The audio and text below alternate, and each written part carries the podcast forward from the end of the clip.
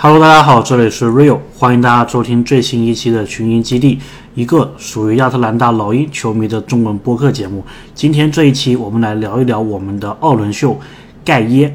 那么在开始之前呢，先跟大家宣布个好消息啊，就是我们群英基地之前的两百一十三期，包括这一期第二百一十四期，全部这些内容啊，其实都同步在了。苹果的播客 Apple Podcast 上面，所以是无无论是在国内的苹果播客的这个平台，还是在国外的，还有其他世界上的任何国家，都是可以听到这一个内容的。所以呢，这一点也是我们哎慢慢的往这个国际化发展一下吧，因为感觉大家对于这个其他平台啊也是有一定的依赖度的，所以我们以后也是。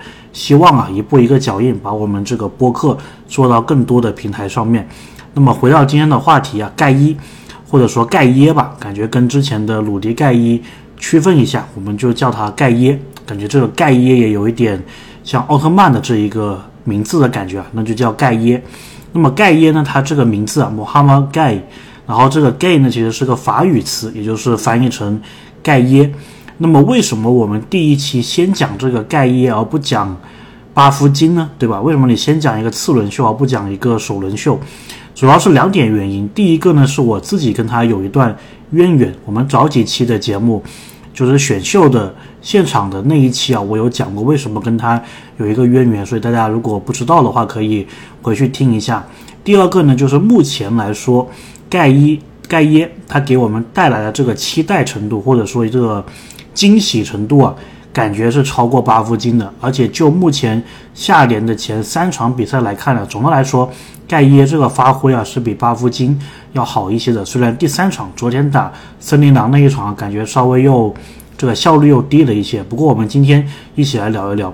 首先呢，这一名球员呢，他今年呢是只有二十岁，然后是来自于塞内加尔，之前大学是打了两年了，都是在这个华盛顿。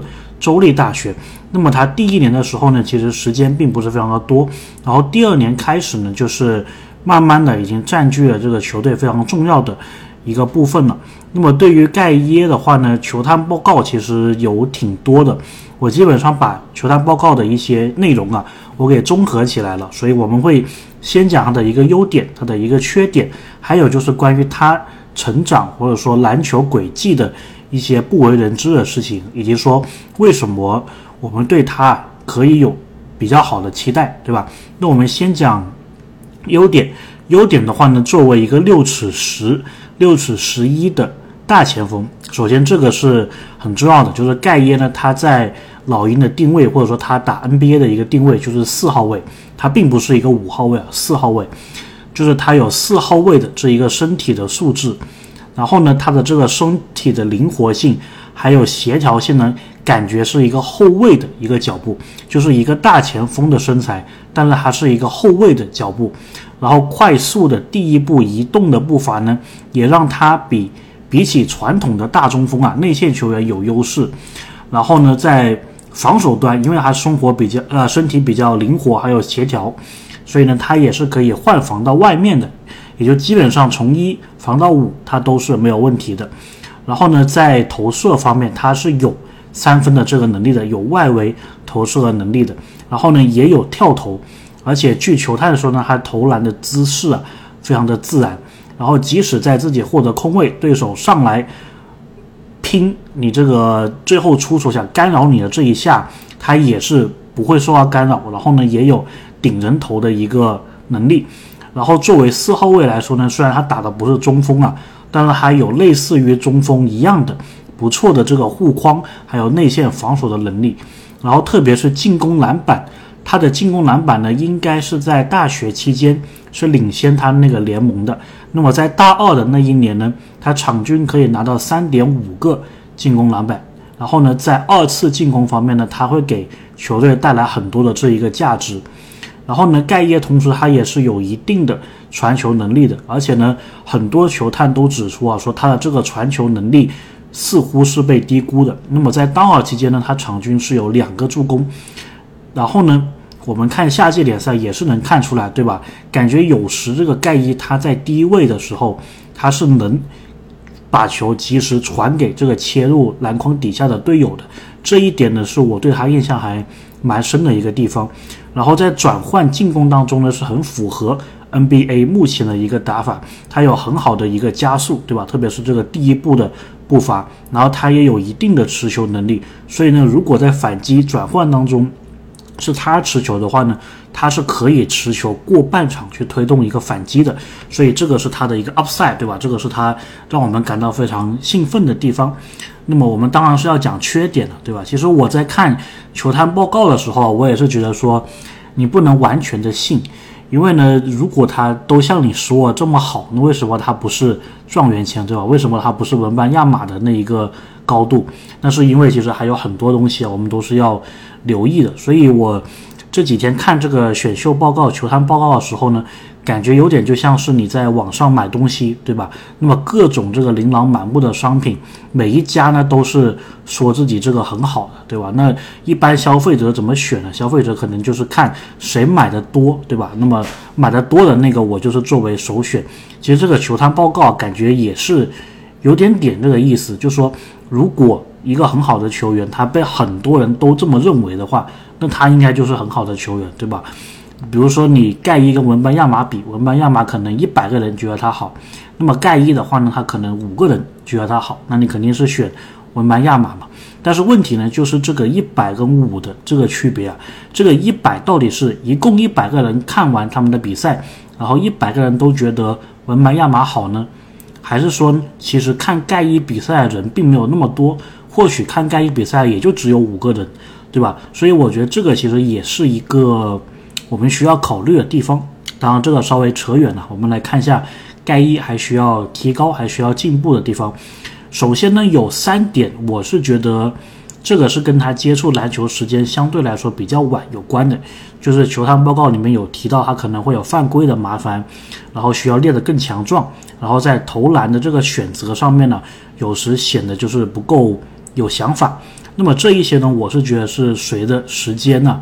随着这个 NBA 教练的这个水平，然后随着这个 NBA 这个经历啊，是会改善的，对吧？因为其实每一个球员他都你你都可以说他可以更强壮，可以投篮选择更好，可以减少这个犯规，对吧？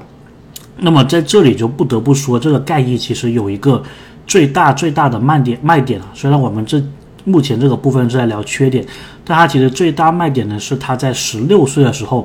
从塞内加尔到美国之后，才正式的接受这种有组织的篮球的一个训练。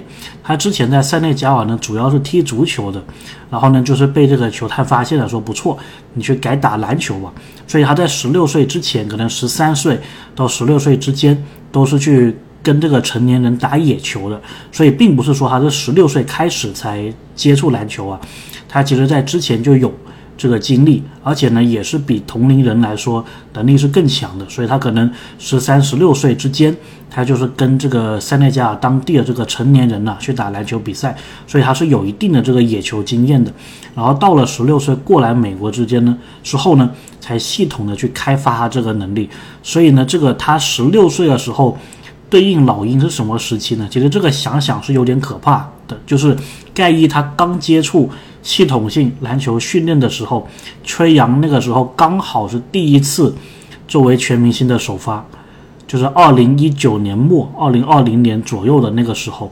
你这样想想，是不是觉得挺可怕的，对吧？这个盖伊，哇，这个短短这个时间，从一个塞内加尔打野球的小孩，一下子可以变到 NBA 的一个次轮秀，而且他只接触了四年的职业篮球，所以呢，这个是他的。卖点呢？但是同时就是他其实非常的粗糙。那么球探呢也是说他现在是处于他篮球发展的一个早期，所以你是有很多的潜力可以挖掘，但是呢也是需要球队有更多的系统性的培养，更多的一个时间。所以呢，我觉得盖伊他很大的一个问题就是，我们都知道这一类的球员，他如果要打出来的话，时间肯定是要。投入的，对吧？那么肯定是要有球权各方面的这种东西。那么在老鹰，他的定位可能就是一个四号位的第三个选择，对吧？饮水机的那个位置。那么在这个情况下，他这个天赋是很容易就练不出来的，对吧？那么很多 NBA 的球员呢都是类似的。所以呢，盖伊他如果要提升的话呢，球探报告也指出啊，他是应该要去提高自己投篮、跳投的这一个效率。然后呢，他们也认为这个是他的一个根本，就是如果你作为一个四号位，有你这么好的一个条件，你跳投或者投篮的命中率提高了，是可以帮队友拉开一个空间的。那么也就是说，你在场上这个价值啊是更高的。然后呢，也认为盖伊应该去打磨自己的进攻的武器库，培养出更多的进攻的一个手段，比如说低位单打的能力。这样子呢，球队在需要他。打错位，或者说时间不够，必须要硬着投一个篮的时候呢，他也能帮到球队。然后呢，还有就是他在这个传球上面呢，希望他能够进一步的开发。然后呢。罚球命中率，他在大学的第一个赛季呢，命中率是稍微比较糟糕的，但是其实也超过了百分之五十。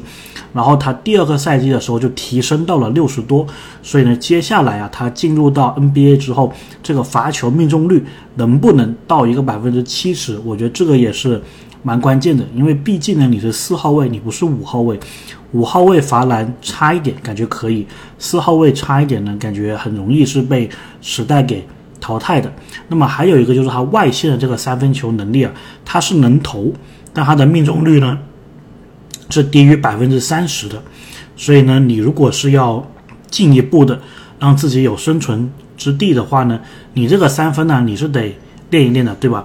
在老鹰目前这个四号位上面，三分最顶的是塞迪克贝，那么盖伊，你如果想更多出场时间的话，至少你在跟杰伦约翰逊的。